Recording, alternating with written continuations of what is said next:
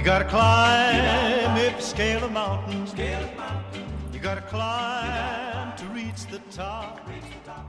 You gotta climb. Hi everybody, welcome back to 英语口语每天学。I'm your friend Ben again. So today we are continuing to learn another new slang that is. 今天我们要学习另外的一个新的俚语。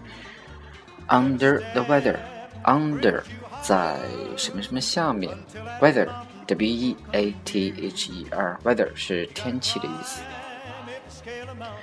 Under the weather 在天气的下面，什么意思呢？It means to feel sick or ill. It can also mean a person is feeling sad or depressed. 意思就是说感觉不舒服或者身体不适。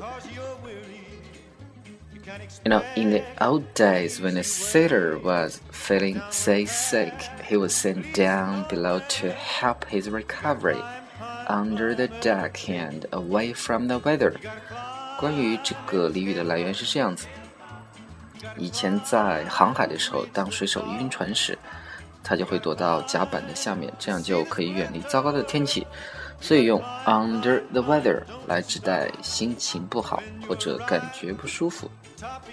Okay, so let's look at two examples. First one.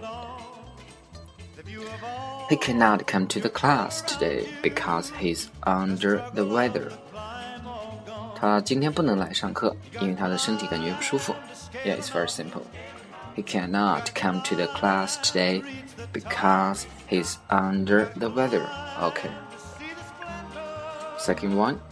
Jessica just got back from her vacation in Florida, but sadly, she returned feeling a little bit under the weather because she had a sore throat, a running nose, and a fever. Jessica 呢刚从 Florida 度假回来，但是她的心情有点糟，因为她发烧、嗓子哑，而且还在不停的 流鼻涕。OK。that's the second one. Jessica just got back from her vacation in Florida, but sadly, she returned feeling a little bit under the weather because she had a sore throat, a runny nose, and a fever.